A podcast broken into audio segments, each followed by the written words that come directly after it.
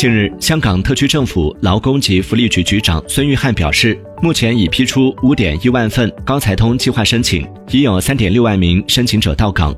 高才通申请以高学历及高薪酬为主，部分年薪超过二百五十万港元。特区政府希望留住这些人才，鼓励他们贡献香港。